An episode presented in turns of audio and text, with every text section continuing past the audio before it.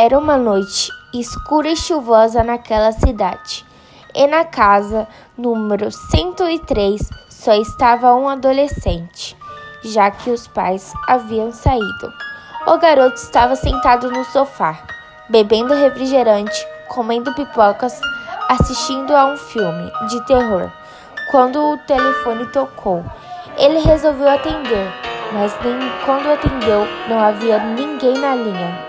Então ele achou que era trote. Continuou assistindo o filme. Então o telefone tocou novamente.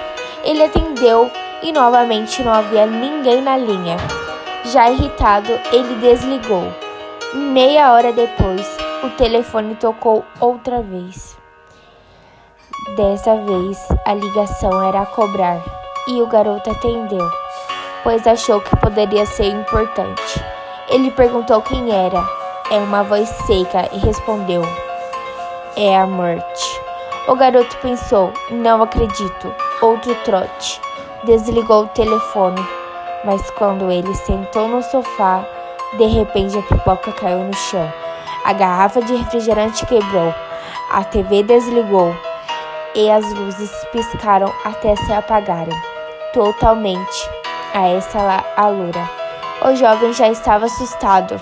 Então ele olhou para a janela e viu um sujeito usando uma túnica ensanguentada, com o capuz e segurando com as mãos de esqueleto uma foice suja de sangue. Ele estava se aproximando de sua casa. Resolveu colocar o sofá em frente à porta, para que o sujeito não conseguisse entrar.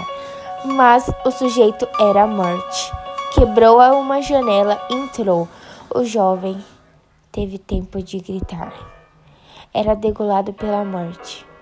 Uma hora depois, os pais do jovem chegaram em casa e ficaram apavorados ao ver que o corpo sem cabeça do filho pendurado na escada e se mudaram no dia seguinte.